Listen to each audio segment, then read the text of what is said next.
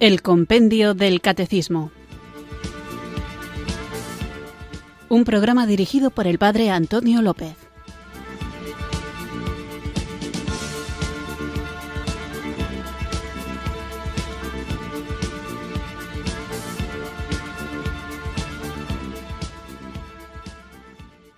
Muy buenas tardes, queridos oyentes de Radio María. Recibido un cariñoso saludo desde Irurzun, en Navarra, quienes sintonizáis una tarde más esta radio que cambia vidas, esta emisora de la Virgen, Radio María, para escuchar el programa El Compendio del Catecismo, nuestro espacio diario de formación católica en el que de lunes a viernes, de 4 a 5 de la tarde, tratamos de conocer la fe que queremos vivir, compartir y defender.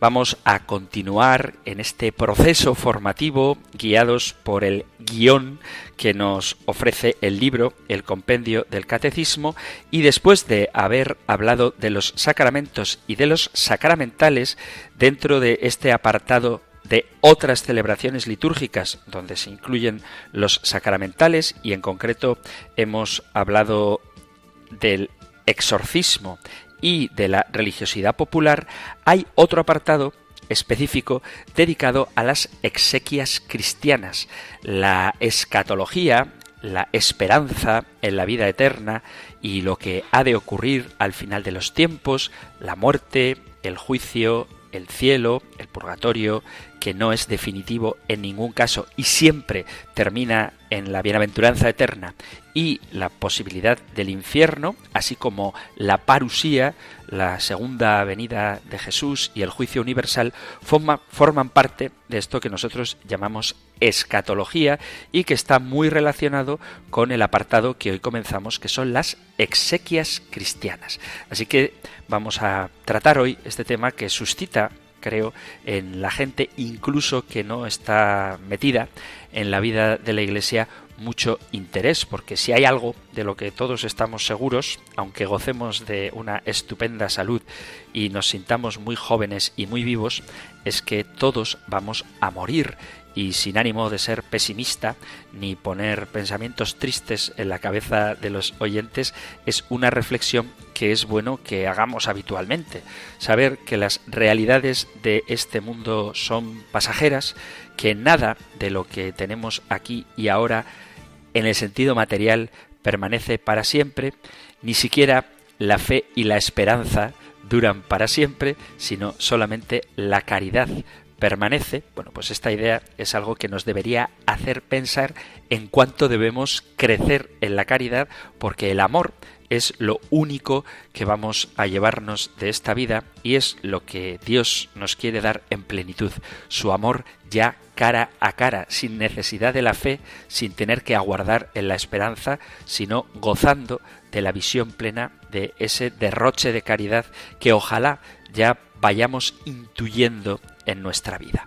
Vamos pues a comenzar nuestro programa en el que hoy hablaremos otra vez de escatología, digo otra vez porque hablando de los sacramentos, en particular del sacramento de la Eucaristía y el sacramento del bautismo, ya dedicábamos algunas cuestiones referidas a la relación entre bautismo y vida eterna y a la Eucaristía como viático de vida eterna y prenda de la gloria futura.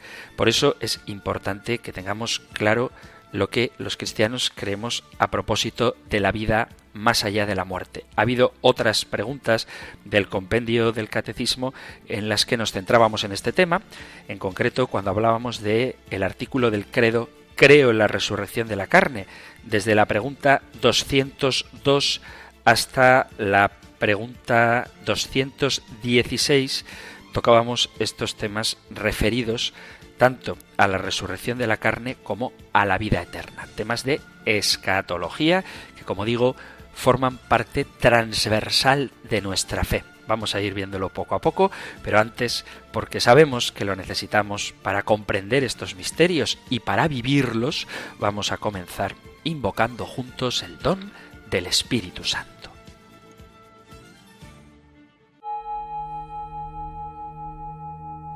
Ven Espíritu, ven Espíritu,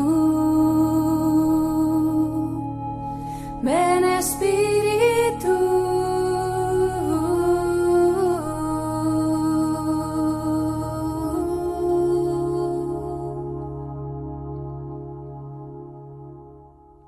Ven Espíritu Santo y toca mi interior con tu divina luz para que pueda descubrir que no todo es negro, porque existes tú, hermosura infinita.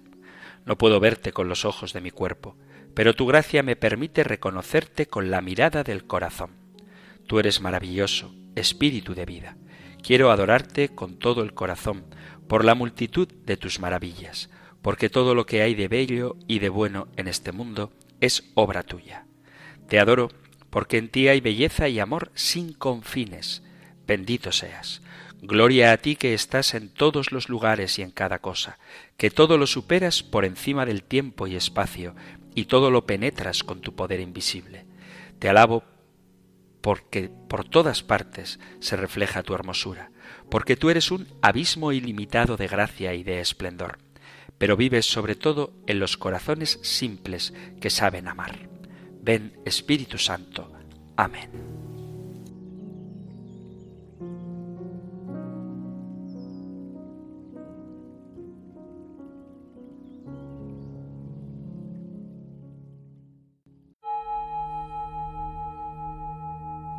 Ven Espíritu, ven Espíritu. Ven Espíritu.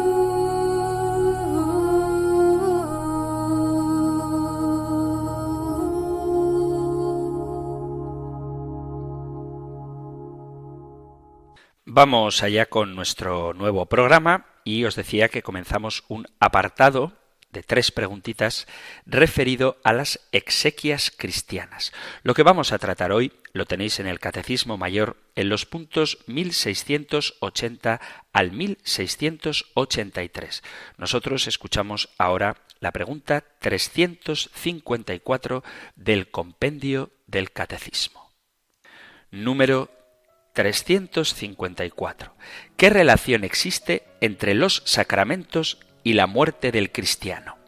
El cristiano que muere en Cristo alcanza al final de su existencia terrena el cumplimiento de la nueva vida iniciada con el bautismo, reforzada con la confirmación y alimentada en la Eucaristía, anticipo del banquete celestial. El sentido de la muerte del cristiano se manifiesta a la luz de la muerte y resurrección de Cristo, nuestra única esperanza el cristiano que muere en Cristo Jesús va a vivir con el Señor.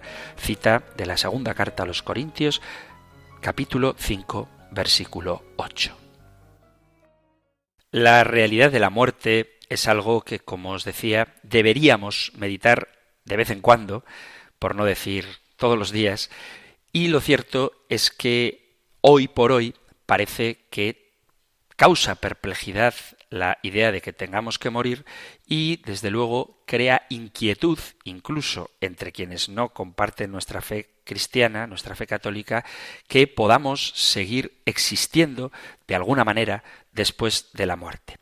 Sin embargo, nosotros afirmamos que la fe cristiana tiene su sentido únicamente en que Jesucristo ha resucitado. Dice San Pablo a los Corintios en su primera carta, primera carta a Corintios, capítulo 15, leo desde el versículo 12. Ahora bien, si se predica que Cristo ha resucitado de entre los muertos, ¿cómo andan diciendo algunos entre vosotros que no hay resurrección de los muertos?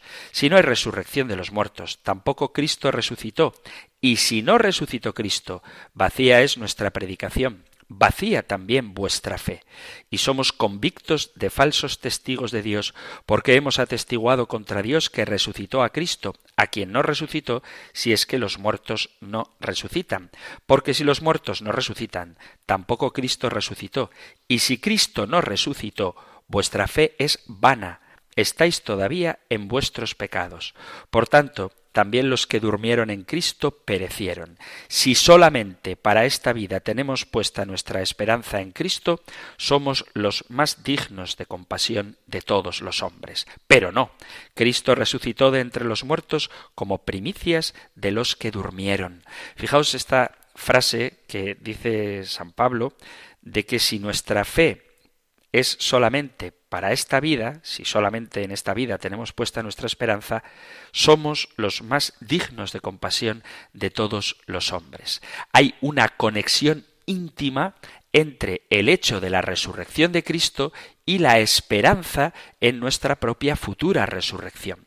Cristo resucitado constituye el fundamento de nuestra esperanza que se abre más allá de los límites de esta vida, pues si solamente para esta vida tenemos puesta nuestra esperanza en Cristo, somos los más dignos de compasión de todos los hombres. Sin tal esperanza sería imposible llevar adelante una vida cristiana. Me preocupa cuando incluso entre cristianos, gente que practica su religión, va a misa, hace obras de caridad, cuando les planteas así por curiosidad qué creen que nos espera después de esta vida, hay muchos de ellos, por supuesto que no son la mayoría, pero hay unos cuantos, que encogen los hombros, echan los labios hacia abajo y hacen un gesto como de no lo sé, algo habrá.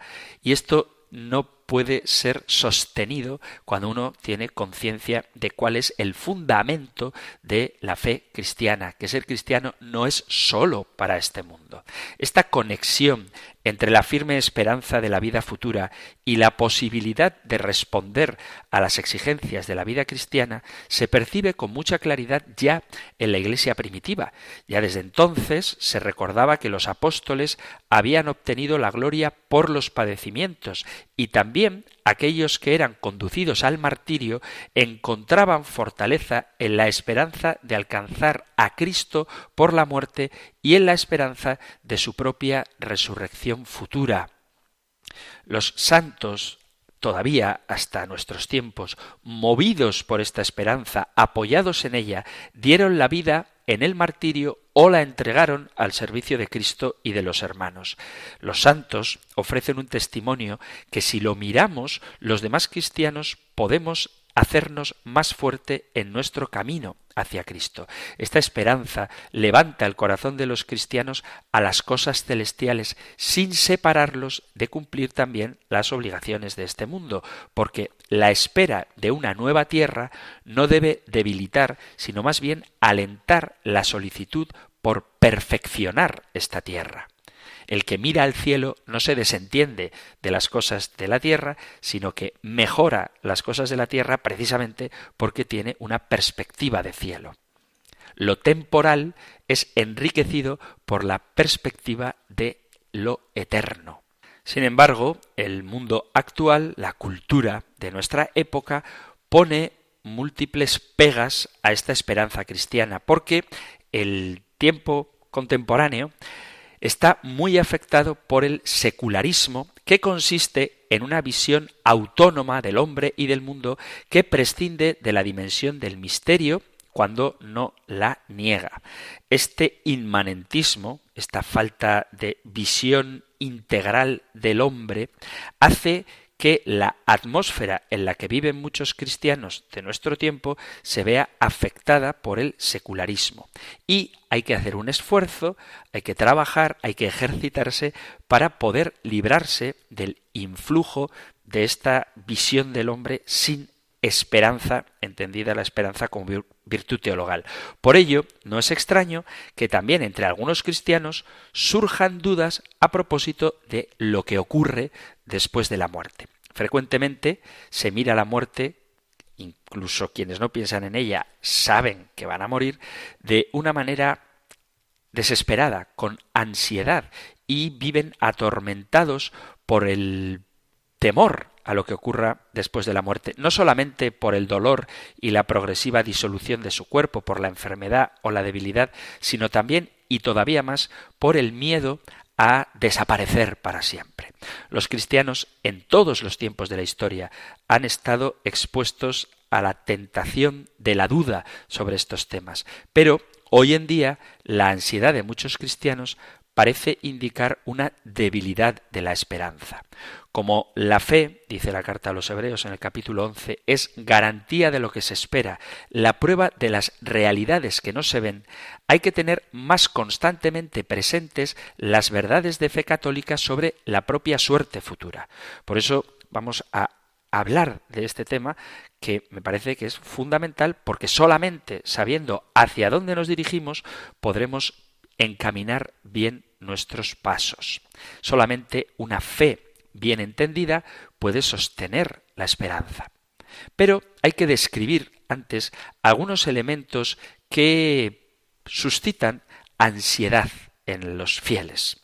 Hay que reconocer que en nuestros días la fe de los cristianos se ve sacudida no sólo por influjos que deban ser considerados externos a la Iglesia.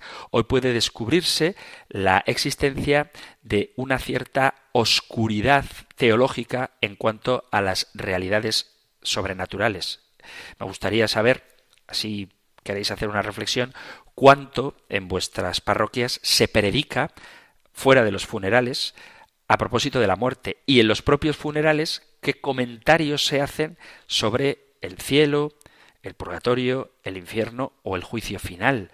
Los fieles no reciben con la suficiente frecuencia el apoyo necesario para la fe, sino que en ocasiones parecería que incluso en la predicación se hace dudar de las verdades de fe cuando se dicen comentarios como que este hermano nuestro que ya está en la presencia de Dios, habrá que ver si está ya en la presencia de Dios o si necesita de nuestras oraciones para ser purificado, o cuando en ciertos comentarios esto a sacerdotes no se lo he oído, pero sí a la familia cuando hace algún panegírico del difunto, se dirige a él diciéndole, pues querida abuelita, allí donde estés, sea donde sea que vuelvas a encontrarte y cosas del estilo, como que allí donde estés no hay opciones. O está en el cielo, que hay que rezar por ellos, por los difuntos, porque no sabemos si están en el cielo, o están en el purgatorio, y hay que rezar por ellos porque todavía no han ido al cielo, o están en el infierno y no se debe, no vale la pena rezar por ellos, pero como no sabemos si están condenados o no, por si acaso hay que rezar también incluso por el más pernicioso de los pecadores. Pero esto hay que manifestarlo también en la predicación. La imagen de Cristo que se deducen de algunas interpretaciones que se hacen de las verdades de fe referidas al más allá no mantienen la esperanza. En el campo directamente escatológico, deben recordarse las controversias teológicas largamente difundidas en la opinión pública y de las que la mayor parte de los fieles no están en condiciones de discernir ni el, contenido ni en el alcance que esas discusiones teológicas tienen. Y esto, aunque uno piense que es cuestión de académicos, de teólogos que están en las universidades o en los centros superiores de estudios, no afectan al pueblo. Y sí que afectan porque somos los predicadores los que mandamos un mensaje al pueblo de Dios y si este, el pueblo de Dios, no está adecuadamente formado, no van a darse cuenta de que muchas de las cosas que se dicen no son de doctrina católica. Se oye discutir sobre la existencia del alma, sobre lo que significa vivir después de la muerte. Asimismo se pregunta qué relación hay entre la muerte del cristiano y la resurrección universal. Y todo esto desorienta al pueblo cristiano cuando el vocabulario que se utiliza o las nociones que se tratan de transmitir no les son familiares. Estas dudas teológicas ejercen un influjo grande tanto en la catequesis como en la predicación, porque cuando se imparte la doctrina o cuando se habla claramente de lo que la Iglesia católica enseña a propósito de estas verdades, la gente muchas veces dice que nunca lo había oído. Si queréis hacer la prueba, preguntad a vuestros amigos cristianos a ver qué opinan ellos, por ejemplo, de la resurrección de la carne porque hay muchos que creen que el alma sí que resucita y el alma no resucita, el alma es inmortal, pero cuando hablas de resurrección de la carne pasa como a San Pablo en el Areópago que la gente no se lo toma en serio.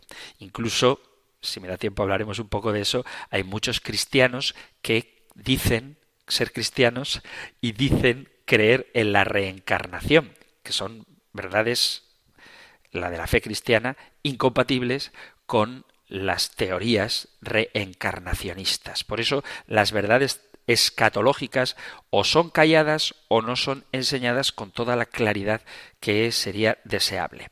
Con el fenómeno del secularismo está inmediatamente unida la persuasión muy difundida con la ayuda de los medios de comunicación de que el hombre, como las demás cosas, está en el espacio y en el tiempo, que es un ser puramente material y que con la muerte el hombre desaparece. Como dice el refrán, el vivo al bollo y el muerto al hoyo. Y hay quien piensa que después de la muerte ya no hay nada más.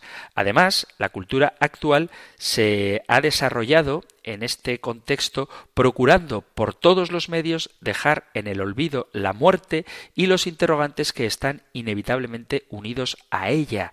Es pena que cada vez menos, esto entiendo que haya razones prácticas para hacerlo, pero cada vez menos se celebran, sobre todo en las ciudades, funerales de cuerpo presente.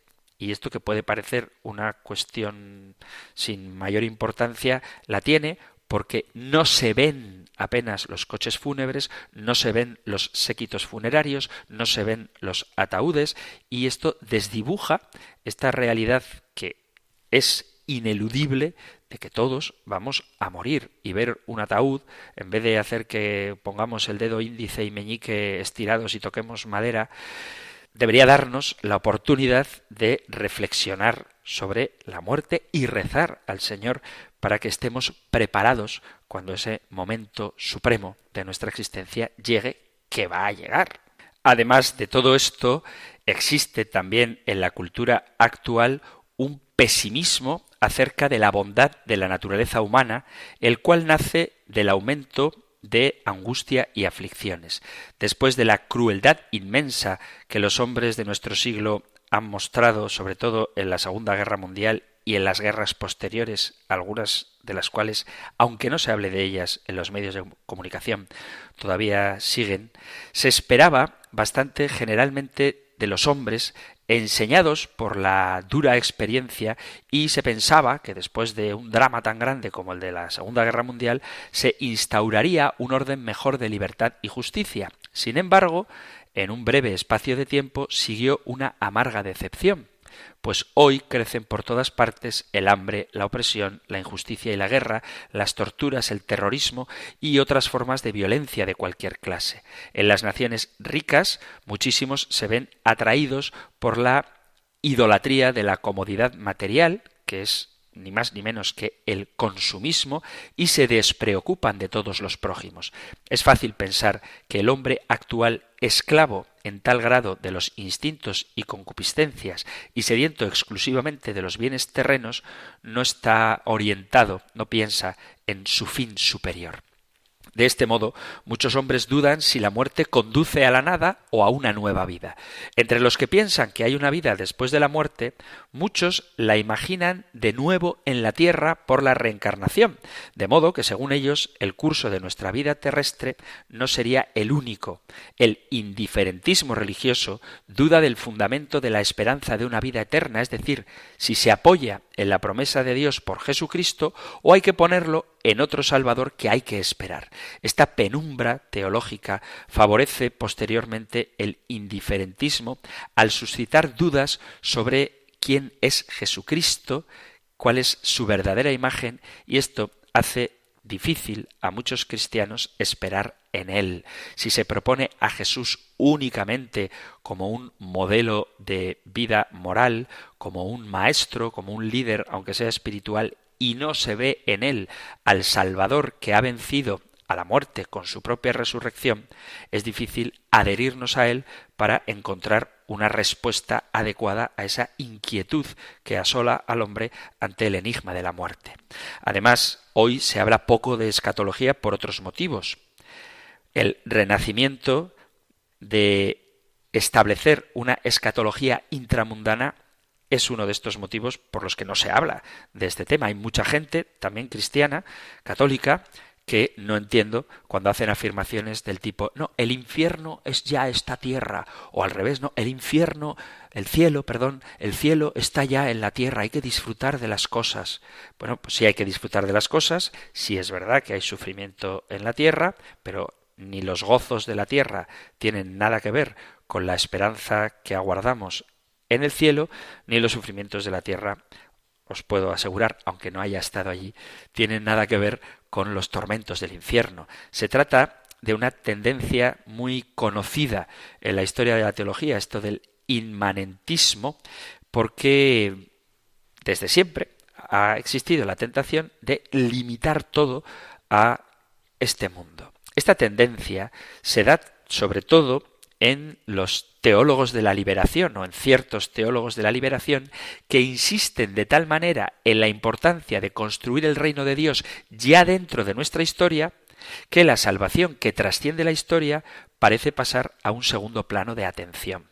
Hay mucha gente que no se reconocería a sí misma como teólogo de la liberación, pero que en su práctica se empeña tanto en cambiar nuestra sociedad, nuestra cultura, que hay que hacerlo, pero sin olvidar, y este es el problema, que nosotros aguardamos un cielo nuevo y una tierra nueva. Por eso construir el reino de Dios dentro de nuestra historia, olvidando la salvación que trasciende la historia, no es católico.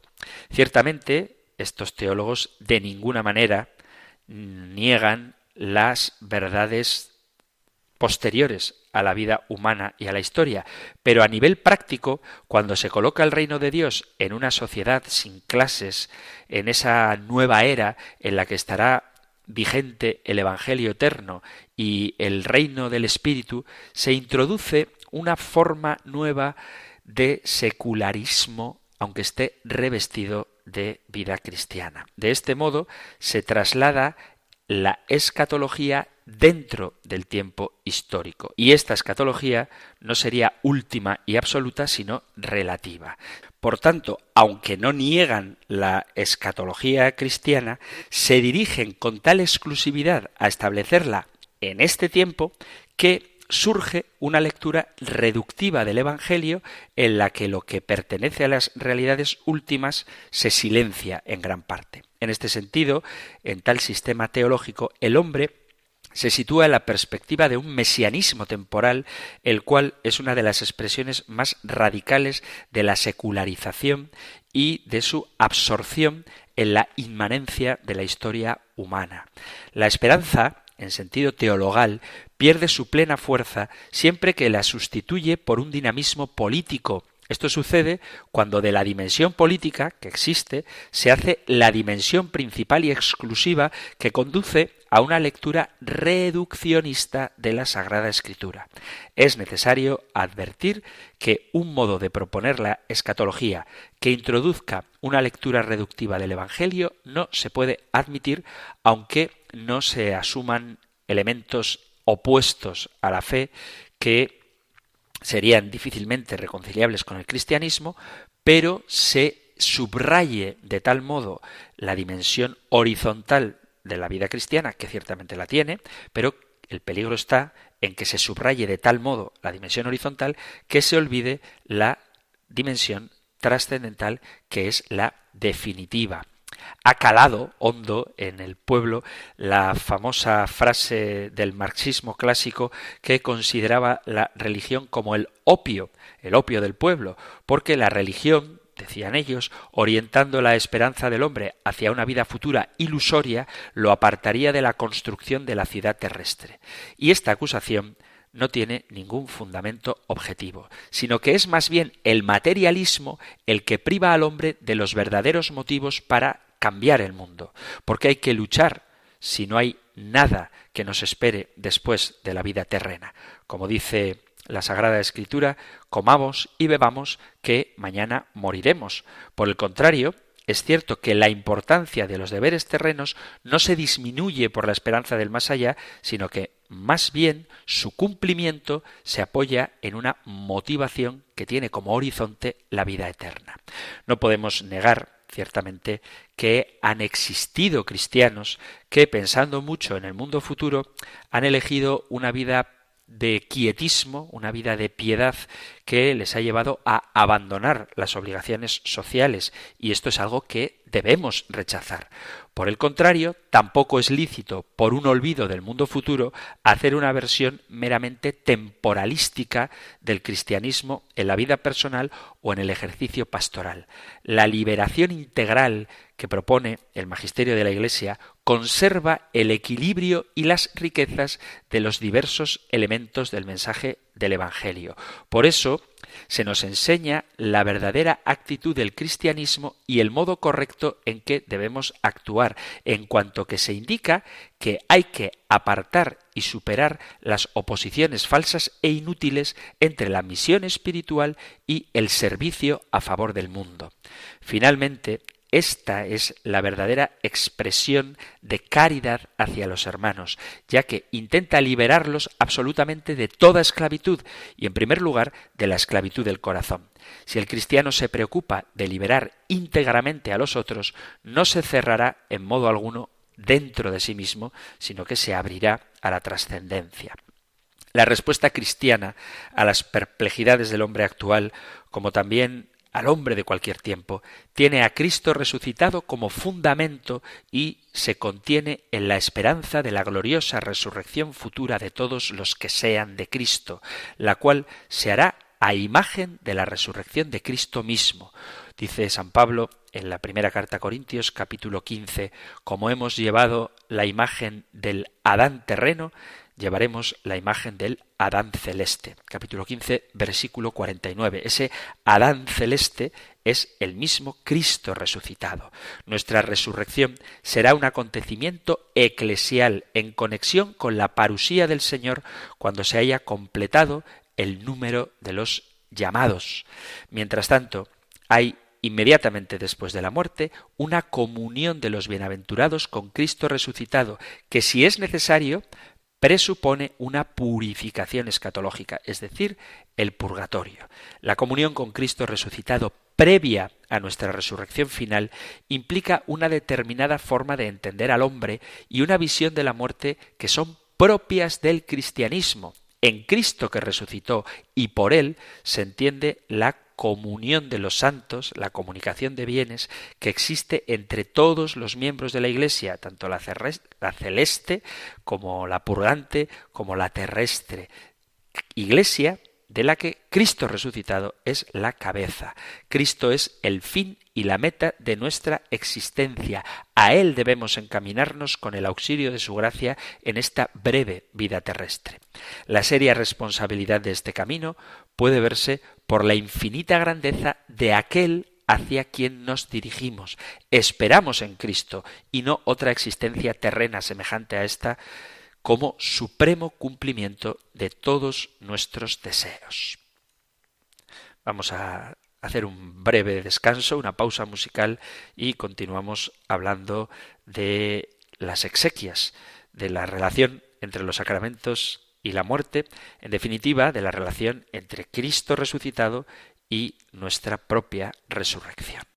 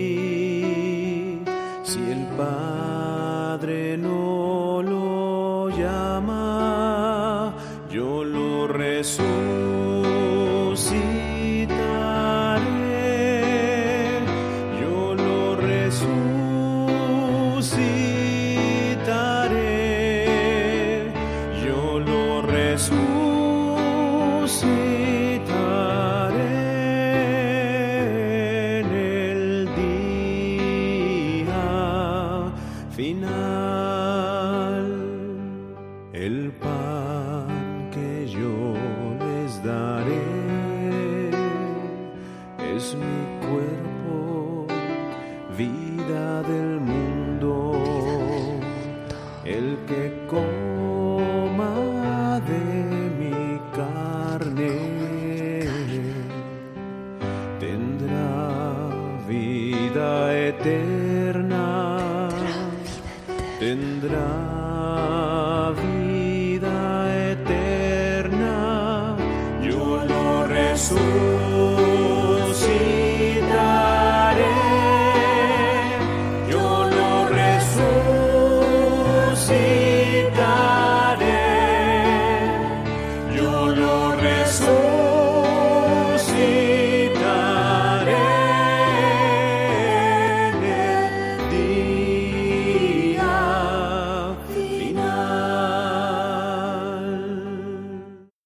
Estás en Radio María escuchando el Compendio del Catecismo, nuestro espacio diario de formación católica que puedes sintonizar aquí en la emisora de la Virgen de lunes a viernes de 4 a 5 de la tarde, una hora antes, si nos sintonizas desde las Islas Canarias y estamos tratando sobre escatología y sobre la relación que existe entre los sacramentos y la muerte del cristiano. Es la pregunta 354 del compendio del catecismo. Hemos visto cuál es el sentido de la vida cristiana y cómo éste a veces es oscurecido, es opacado, sobre todo en nuestros tiempos donde la realidad de la muerte parece estar aparcada, cuando todos sabemos, aunque no nos guste pensar en ello, que esta vida no es definitiva y que lo que nos aguarda no es ni la reencarnación, ni el nirvana, ni una desaparición absoluta, sino una vida para quienes son de Cristo en Cristo. Por eso, para entender la relación entre los sacramentos y la muerte del cristiano, es importante reflexionar sobre la resurrección de Cristo y nuestra propia resurrección, la esperanza cristiana de la resurrección.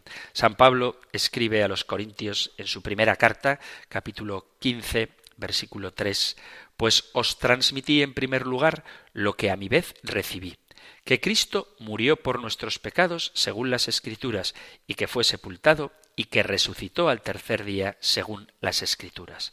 Ahora bien, Cristo no sólo resucitó él, de hecho, sino que él mismo es la resurrección y la vida, como dice el Evangelio de San Juan capítulo 11 versículo 25. Y también él es la esperanza de nuestra resurrección. Por eso los cristianos de hoy, como en los tiempos pasados, en el credo, en la misma fórmula de la tradición inmortal de la Santa Iglesia de Dios, en la que profesamos la fe en Jesucristo que resucitó al tercer día según las Escrituras, añadimos esperamos la resurrección de los muertos. En esta profesión de fe resuenan los términos del Nuevo Testamento, de la primera carta a los tesalonicenses capítulo 4 versículo 16, donde dice San Pablo, los que murieron en Cristo resucitarán. Cristo ha resucitado de entre los muertos como primicia de los que duermen. Primera carta a Corintios capítulo 15 versículo 20. Este modo de hablar implica que el hecho de la resurrección de Cristo no es algo cerrado en sí mismo, sino que ha de extenderse alguna vez a los que son de Cristo. Al ser nuestra resurrección futura, la extensión de la misma resurrección de Cristo a los hombres, se entiende bien que la resurrección del Señor es el modelo de nuestra resurrección. La resurrección de Cristo es también la causa de nuestra resurrección futura, porque habiendo venido por un hombre la muerte, también por un hombre viene la resurrección de los muertos. San Pablo a los Corintios en su primera carta, capítulo 15, versículo 21. Por el nacimiento bautismal de la Iglesia y del Espíritu Santo, bautismo y confirmación, resucitamos sacramentalmente en Cristo resucitado. La resurrección de los que son de Cristo debe considerarse como la culminación del misterio que ya comenzó en el bautismo. Por ello, se presenta como la comunión suprema con Cristo y con los hermanos, y también como el más alto objeto de esperanza, y así estaremos, en plural, dice la primera carta a los tesalonicenses capítulo 4 versículo 17. Así estaremos siempre con el Señor. Por tanto, la resurrección final gloriosa será la comunión perfectísima, también corporal, entre los que son de Cristo ya resucitados y el Señor glorioso. De todas estas cosas aparece que la resurrección del Señor es como el espacio de nuestra futura resurrección gloriosa y que nuestra misma resurrección futura ha de interpretarse como un acontecimiento eclesial. Por esta fe, como Pablo en el Areópago, también los cristianos de nuestro tiempo, al afirmar la resurrección de los muertos, somos objeto de burla. Esto le pasa a San Pablo en el capítulo 17 de los Hechos de los Apóstoles, en el versículo 32. La situación actual en este punto no es muy distinta a la de los primeros tiempos del cristianismo. Además, el misterio de la resurrección, decía un santo padre, por no ser entendido, es comentado con mofa por los infieles. Este ataque y esta burla no consiguieron que los cristianos de los primeros siglos dejaran de profesar su fe en la resurrección, ni que los primeros predicadores dejaran de exponerla. Todos los símbolos de la fe, todos los credos, culminan con este artículo de nuestra creencia en la resurrección. La resurrección de los muertos es el tema más frecuente en la teología primitiva. Apenas hay una obra de teología cristiana antigua que no hable de la resurrección. Y en el día actual no debe asustarnos que la gente se oponga a esta doctrina. La profesión de la resurrección desde la patrística se hace de manera absolutamente realista. Parece que la fórmula resurrección de la carne entró en el credo antiguo y después de él en otros muchos para que se evitara una interpretación espiritualista de la resurrección que por influjo del gnosticismo atraía a algunos cristianos. Ya en el concilio XI de Toledo, en el siglo VII, se expone la doctrina de modo claro. Se rechaza que la resurrección se haga en una carne aérea o en otra cualquiera. La fe se refiere a la resurrección en esta carne en que vivimos, subsistimos y nos movemos. Esta confesión se hace por el ejemplo de nuestra cabeza, es decir, a la luz de la resurrección de Cristo. Esta alusión a Cristo resucitado muestra que el realismo hay que mantenerlo de modo que no excluya este realismo que el cuerpo vaya a ser transformado del que vive en la tierra en cuerpo glorioso. Pero un cuerpo etéreo, que sería una creación nueva, no corresponde a la realidad de la resurrección de Cristo e introduciría un elemento mítico ajeno a la fe cristiana. Los santos padres presuponen esa concepción de la resurrección de Cristo realista, que es la única coherente con lo que dice la Biblia sobre el sepulcro vacío y sobre las apariciones de Jesús resucitado.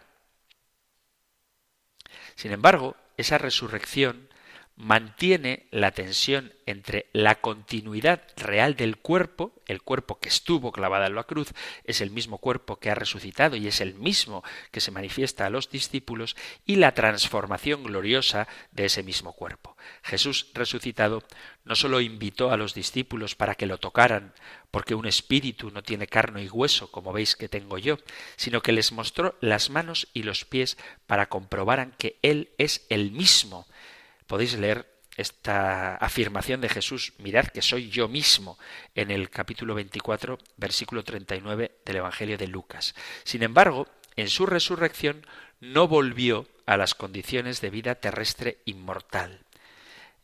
Así también, al mantener el realismo para la resurrección futura de los muertos, no olvidamos que nuestra verdadera carne en la resurrección será conforme al cuerpo glorioso de Cristo, como dice la carta a los Filipenses capítulo 3 versículo 21. Este cuerpo que ahora está configurado por el alma, en la resurrección gloriosa será configurado por el espíritu. Dice San Pablo en la carta a los Corintios capítulo 15 versículo 44. Leo desde el 42. Así también en la resurrección de los muertos. Se siembra corrupción, resucita incorrupción. Se siembra vileza, resucita gloria. Se siembra debilidad, resucita fortaleza, se siembra un cuerpo natural, resucita un cuerpo espiritual. Pues si hay cuerpo natural, hay también un cuerpo espiritual. Esto de poner en duda la verdad de la resurrección física del cuerpo, del cuerpo de Cristo y del cuerpo de los cristianos al final de los tiempos, es algo totalmente nuevo, propio de teólogos modernos, en el sentido de que la historia del dogma siempre, sobre todo para superar la tendencia del gnosticismo, ha insistido en el realismo de la resurrección. La representación tradicional de la resurrección a los teólogos contemporáneos o modernos a algunos de ellos les parece demasiado tosca, especialmente las descripciones demasiado físicas del acontecimiento de la resurrección les resultan dificultosas para aceptar. Por ello se busca a veces refugio en ciertas explicaciones espiritualistas y para ello piden una nueva interpretación de las afirmaciones tradicionales sobre la resurrección. Pero hay que hacer una auténtica interpretación de las afirmaciones escatológicas. No se puede tratar esto como afirmaciones que se refieren meramente al futuro, en cuanto que tales tienen otra situación lógica que las afirmaciones sobre las realidades pasadas y presentes que pueden describirse prácticamente como objetos comprobables, porque aunque con respecto a nosotros todavía no hayan sucedido, y en este sentido sean futuras, en Cristo ya se han realizado. Para evitar las exageraciones tanto por una descripción excesivamente física como por una espiritualización de los acontecimientos, hay que tener claro que pertenece a una interpretación propiamente teológica la plena aceptación de las verdades reveladas. Dios tiene conocimiento del futuro que puede también revelar al hombre como una verdad digna de fe. Esto se ha manifestado en la resurrección de Cristo, a la que se refiere toda la literatura patrística cuando habla de la resurrección de los muertos. Lo que crecía en el pueblo escogido en esperanza se ha hecho realidad en la resurrección de Cristo. Aceptada por la fe, la resurrección de Cristo significa algo definitivo como también para la resurrección de los muertos. Además, hay que procurar tener una concepción del hombre y del mundo fundamentada por la Sagrada Escritura y la razón que sea apta para que se reconozca la alta vocación del hombre y del mundo en cuanto creados. Pero hay que subrayar todavía más que Dios es el novísimo de la criatura. En cuanto alcanzado es cielo, en cuanto perdido es infierno, en cuanto discierne juicio, en cuanto purifica purgatorio. Él, Dios, es aquello en lo que lo finito muere y por lo que a Él y en Él resucita. Él es como se vuelve al mundo, a saber, en su Hijo Jesucristo, que es la manifestación de Dios y también la suma de todos los novísimos. El cuidado requerido para conservar el realismo en la doctrina sobre el cuerpo resucitado no debe olvidar la primariedad de este aspecto de comunión y compañía con Dios en Cristo. Esa comunión nuestra en Cristo resucitado será completa cuando también nosotros estemos corporalmente resucitados, que son el fin último del hombre, de la Iglesia y del mundo. Por lo tanto, para entender las verdades escatológicas no podemos prescindir de la llamada que Dios nos hace a vivir en Él tal y como nos ha creado. Y no nos ha creado espíritus puros, sino que nos ha creado hombres con cuerpo. Y eso implica el realismo de la resurrección en Dios. No se puede pretender dar una explicación de la resurrección de la carne fuera de Dios. Porque, como acabo de decir, el cielo es estar con Dios. El infierno estar lejos de Dios y el purgatorio es ser purificados por Dios. Se ha pasado volando, a mí al menos, el tiempo del programa de hoy. Ya no nos queda espacio para más, pero todavía el compendio del catecismo seguirá hablando de las exequias cristianas y si os parece seguiremos reflexionando sobre la resurrección, sobre la vida después de la muerte, sobre las exequias, en definitiva. Si hay alguna cuestión que no haya quedado clara, alguna pregunta que queráis hacer, algún testimonio que compartir o alguna cosa que debatir, sabéis que podéis enviar vuestros mensajes al correo electrónico compendio arroba radiomaria.es compendio arroba radiomaria.es o al número de teléfono para WhatsApp 668 594 383 668 594 383. Terminamos ahora recibiendo la bendición del Señor. El Señor te bendiga y te guarde, el Señor ilumine su rostro sobre ti y te conceda su favor, el Señor te muestre su rostro y te conceda la paz. Muchísimas gracias por estar ahí, Gracias por escuchar el compendio del catecismo y si queréis volveremos a encontrarnos en un próximo programa. Un fuerte abrazo.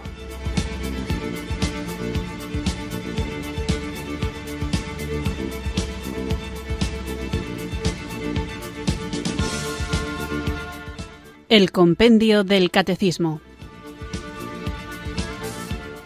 Un programa dirigido por el padre Antonio López.